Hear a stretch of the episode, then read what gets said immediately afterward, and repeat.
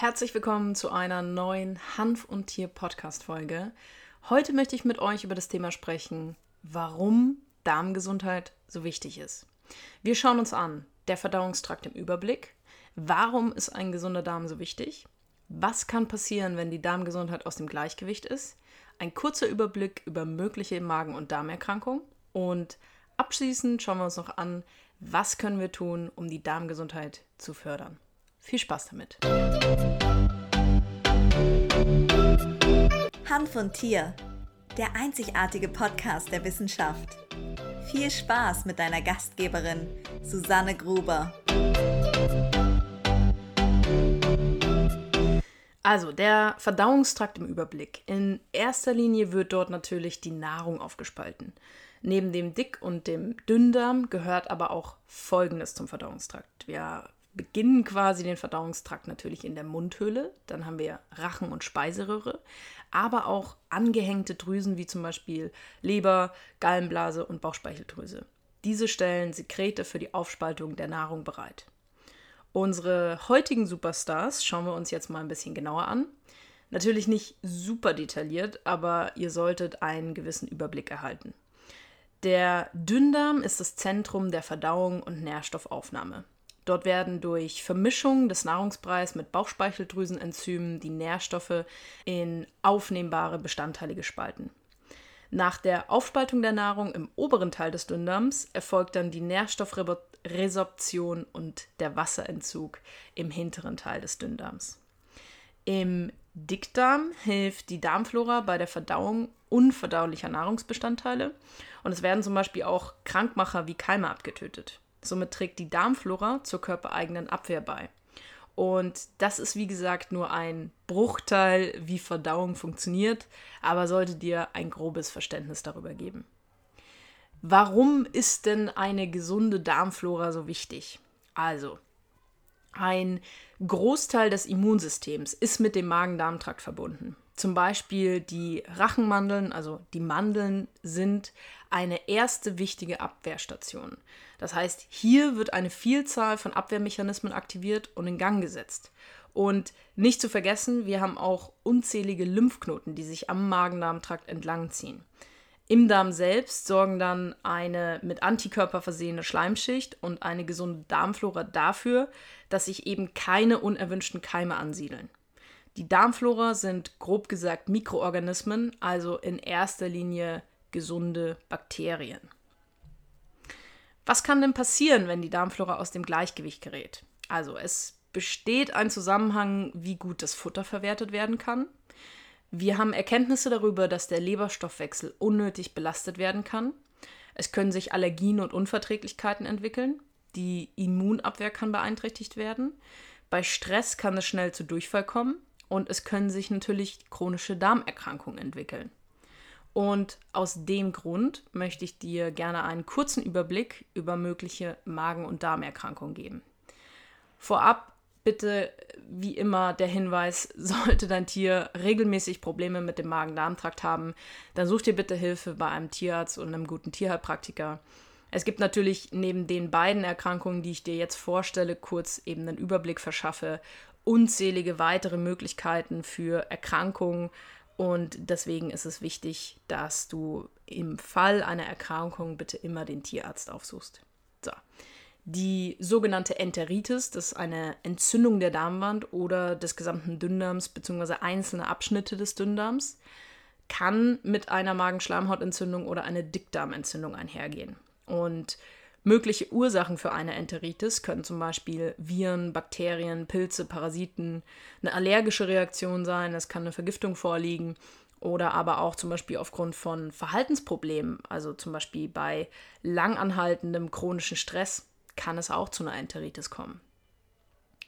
Mögliche Symptome können sich äußern, zum Beispiel Durchfall mit oder ohne Blut oder Schleim im äh, Kot, dann Erbrechen, ein verminderter Appetit, Mattigkeit, Bauchschmerzen oder auch ein häufiger Kotabsatz können einfach kleinere Häufchen sein, können auch zum Beispiel, kann auch dauerhaft einfach Durchfall in so einer Situation sein.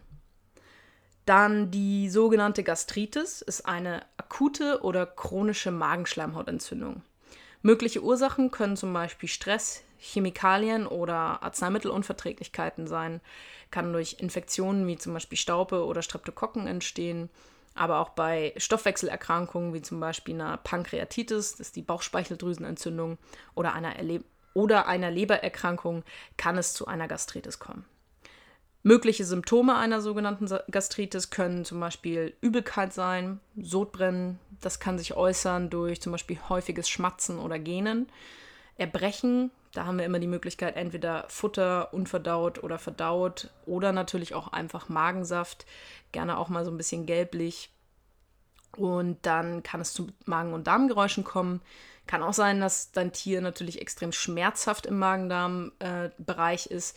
Das kann sich durch eine Überempfindlichkeit bei Berührung äußern oder es kann auch einfach sein, dass dein Tier in so einem Fall zum Beispiel Be Berührungen eigentlich gänzlich vermeidet, weil es eben schmerzhaft zum, oder Schmerzen zum Beispiel im Bauch hat. Ja, dann ganz klar die Frage, was können wir denn tun, um die Darmgesundheit zu fördern? Also, ich persönlich mache das bei Kiri zweimal im Jahr, dass wir einen Darmaufbau mit EM, das sind effektive Mikroorganismen, machen. Ich mache das auch prophylaktisch, also gibt keinen, keinen festen Zeitraum. Ich kaufe einfach irgendwann zweimal im Jahr eine Flasche EM und dann kriegt der Hund über zwei bis vier Wochen einen Teelöffel am Tag übers Futter.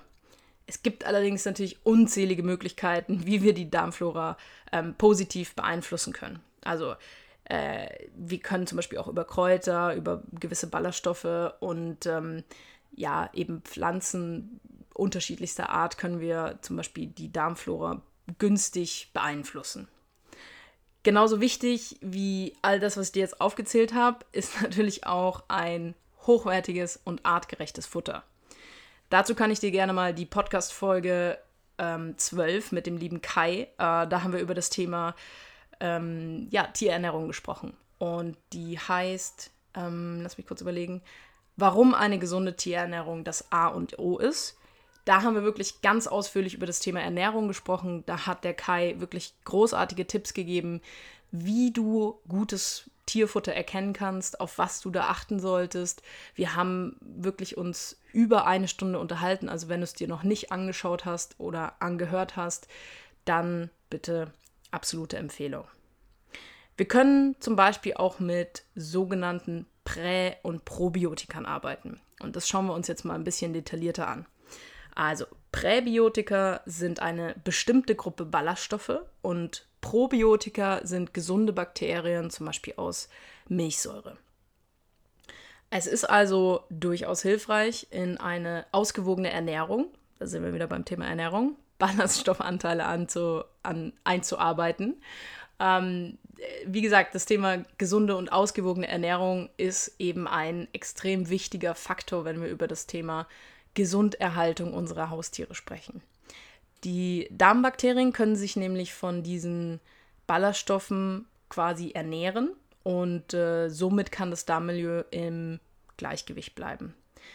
Das ist natürlich alles wesentlich komplexer, aber ja, grob kann man damit natürlich schon mal einen positiven Einfluss nehmen. Also ich gehe da gleich noch mal ein bisschen konkreter drauf ein. Lass uns mal angucken, Probiotika, also wie gesagt zum Beispiel EM zählen dann dazu, also es sind gesunde Bakterien, ähm, die ich äußerlich eben wieder dazugebe, übers Futter verabreiche, die sich dann im Darm an, ansiedeln sollen. Präbiotika, wie gesagt, liefern diesen Probiotikern dann die passende Nahrung.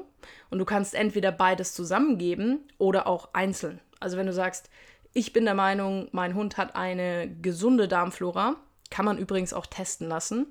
Äh, dann könntest du zum Beispiel auch einfach über die ähm, Probiotika einfach den Bakterien eine gewisse, eine gewisse Nahrungsgrundlage liefern, sodass die sich eben dort vermehren oder eben so ansiedeln und ein gutes Milieu im, im Darm entsteht.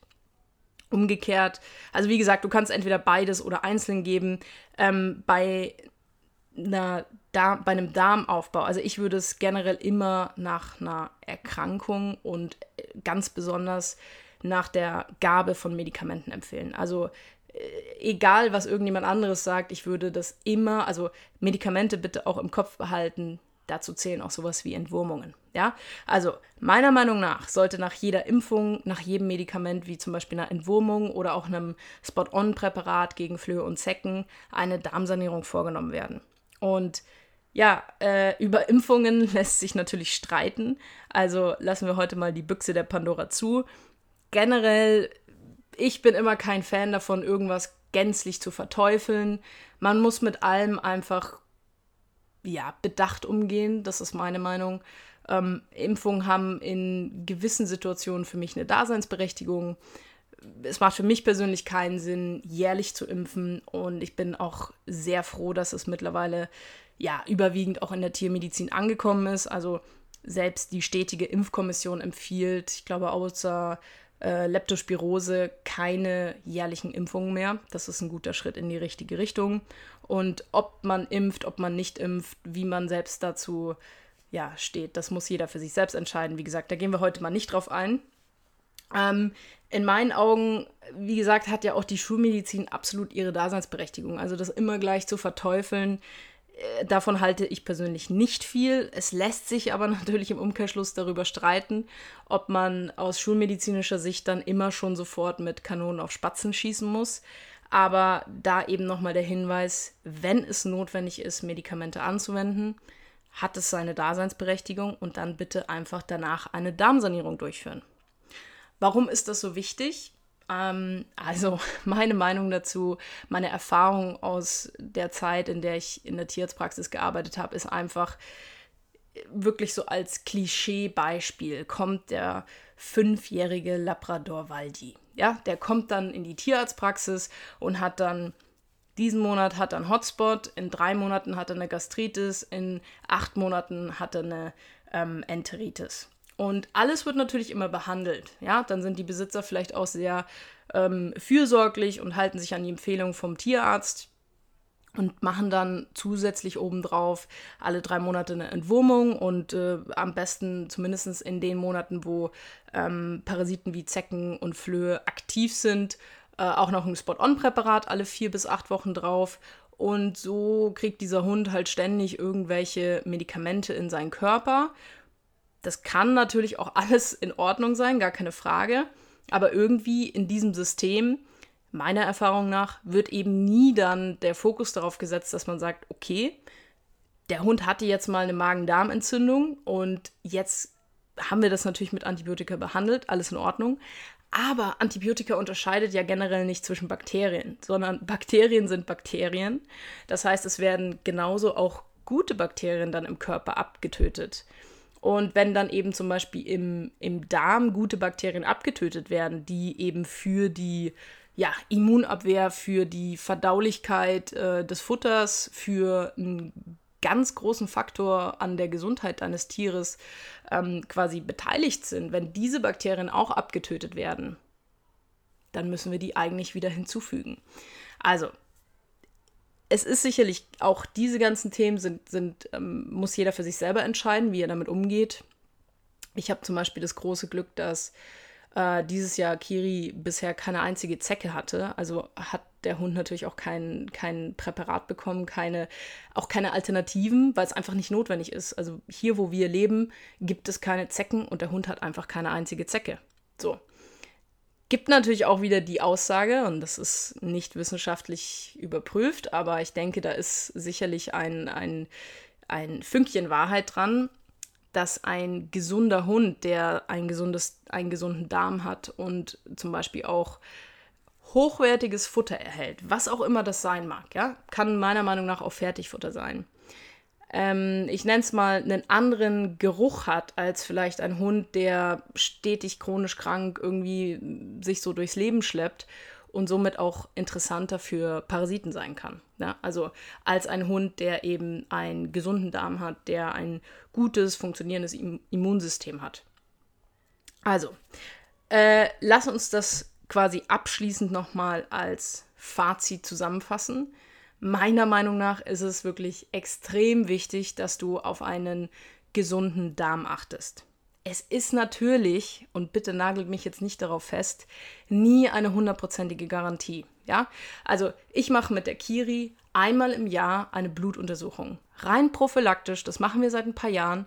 Ähm, einfach um zu gucken, wie sind die Organwerte. Und jetzt, wo sie, sie wird jetzt 10 im September, ähm, kriegt sie quasi auch noch ein bisschen, also ein größeres Blutbild, um halt noch ein paar andere Werte mit abzuklären. So, ist das eine hundertprozentige Garantie, dass wenn der Hund in vier Wochen ein Nierenversagen entwickeln würde? Nein, ist es natürlich nicht. Aber ich denke, es ist gut, um einen Überblick zu haben. Und genauso sehe ich das mit der Darmgesundheit. Es schadet mir ja nicht, dem Hund zweimal im Jahr eine, ähm, einen Darmaufbau zu machen. Ja? Sie frisst es auch gerne, also Kiri fällt es gar nicht auf, dass da dann ein bisschen EM überm Futter ist. Und ich habe einfach die Erfahrung, dass mein Hund sehr gut alles verträgt, selbst wenn sie mal theoretisch was vom, vom Tisch erwischt, ähm, reagiert sie nicht gleich sehr sensibel darauf. Und das sind natürlich eben viele Faktoren. Gesundheit ist immer individuell. ist wie bei Verhaltenstherapie. Immer individuell. Wir müssen uns angucken, in was für Umständen lebt der Hund. Ja, also Kiri hat ein sehr, sehr stressfreies Leben.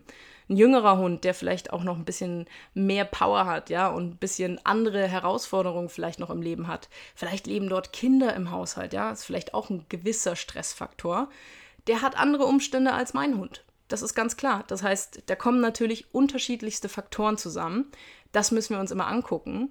Aber ich bin eben ein großer Fan davon, auch vorzusorgen, ja? einfach sich vorzubereiten. Und wie gesagt, meiner Meinung nach, ein gesunder Darm ist absolut wichtig. Es ist gut, eine prophylaktische ja, Darmgesundheit quasi im Blick zu halten und eben mit einer prophylaktischen Darmsanierung da auch entgegenzuwirken und vor allem den Darm zu pflegen, ja. Und übrigens auch als äh, kleine Randnotiz, CBD ist ein hervorragender Unterstützer für das Immunsystem. Das ist ein fabelhaftes Thema, da sollten wir vielleicht mal, da sollten wir mal an einer anderen Stelle drüber sprechen. Und ja, das war's tatsächlich. Also mich würde interessieren, wenn du zum Beispiel regelmäßig eine Darmsanierung bei deinem Tier machst. Schreib mir gerne, wie machst du das? Natürlich ganz klar, wie immer, wenn du Fragen zum Thema hast, äh, schick mir gerne eine DM bei Instagram. Äh, die Susanne Gruber, alles zusammengeschrieben, alles kleingeschrieben, da findest du mich.